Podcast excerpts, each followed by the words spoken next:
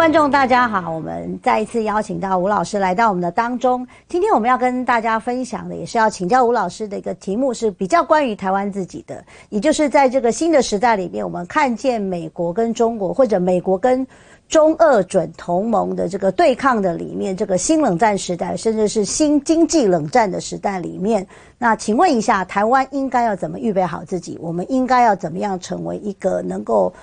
防卫自己又能够贡献世界的一个一个一员，在这个新冷战时代，哈，美中对抗成了主轴。因为之前美中是和解，美国把中共看成战略合作伙伴，支持邓小平的改革开放，才让改革开放取得重大成果。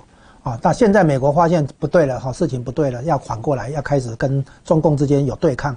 那在这个过程当中，哎，台湾要知道一个基本的地缘政治格局。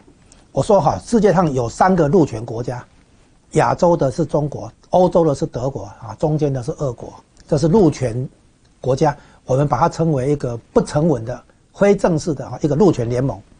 那世界上同时也有三个海权国家，美国是一个，欧洲的话海权国家是英国，亚洲的话是日本。那美国、英国、日本，这是这是最坚定的一个合作伙伴哈，是海权的联盟。我说不成文的、非正式的啊，一个海权联盟。那么海权联盟跟陆权联盟的对撞点，不是乌克兰，而是台湾。好，或者延伸一下，就南海、台海跟南海这里是陆权跟海权对撞的地方。所以我说，如果有第三次世界大战的话，其他地方没有办法跟台湾比。台湾有这个分量啊，变成第三世界的发那个发生的地点。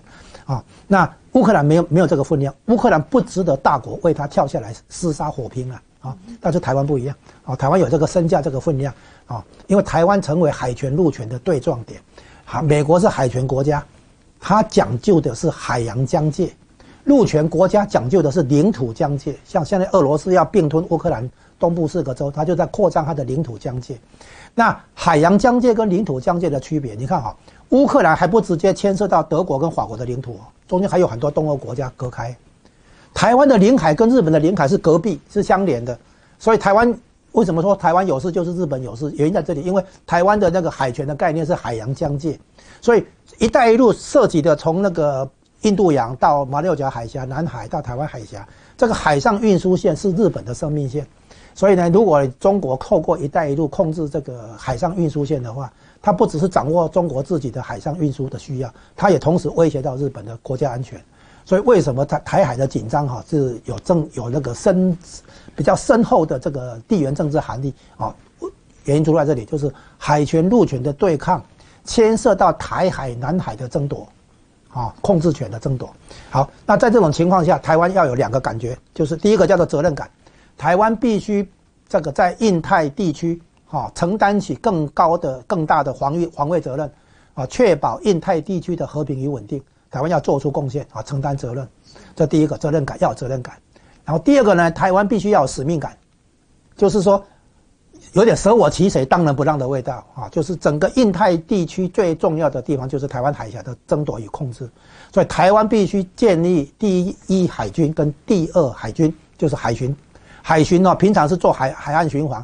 有事的时候呢，就是第二海军啊，它可以来处理那些铁壳船、商船、渔船、万船齐发来干扰。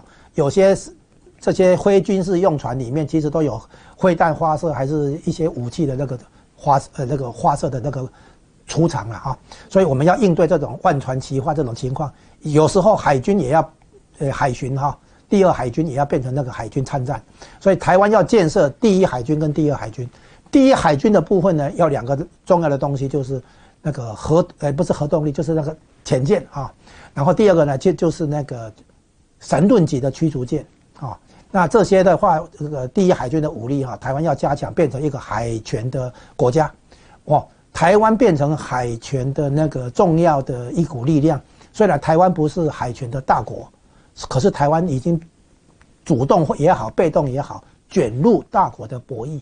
所以在台湾周边有看到中国、日本啊、美国的三股势力在这里交汇啊，形成了一个平衡跟这个对抗嘛，哈，对抗跟平衡。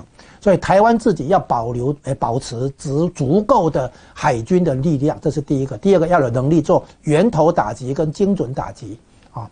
那源头打击跟精准打击呢，靠的是信息战跟科技战。像乌克兰的话，军人哈，他知道信信息，知道俄国的装甲车部队，甚至于指挥官在什么位置，他们就可以拿有限的武器去做精准打击。啊，所以信息战跟科技战啊才是重点。我借用一下邓小平讲的话，邓小平讲说，发展才是硬道理。贫穷不是社会主义，我讲的还算可以了，好不错了，对不对？我们现在借用一下，就是科技才是硬道理啊，晶片才是硬道理，对不对哈？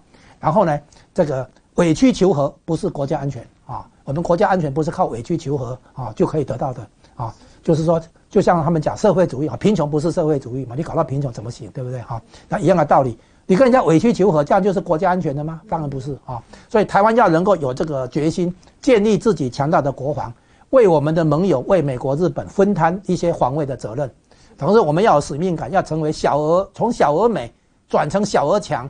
我们要建立足够的这个海军、空军，能够掌握台湾海峡跟周边的制空权。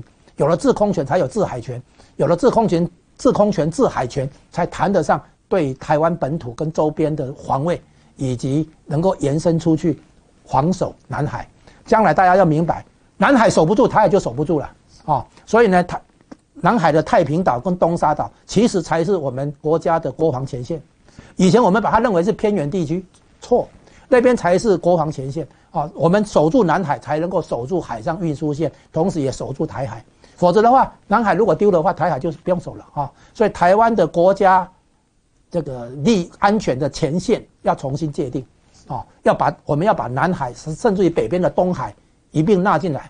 所以我们要讲一句话。就是南海有事，就是台湾有事，啊，再来一样，朝鲜半岛有事，就是台湾有事。台湾要有使命感，承担区域的安全责任，而不是让美国、日本来背而已。好，以上。我们谢谢吴老师的分享哦。过去我们觉得台湾很小，但是这几年我们发现台湾重新站上国际台面，透过晶片，也透过台湾很特殊的地理位置，我们成为世界的中心。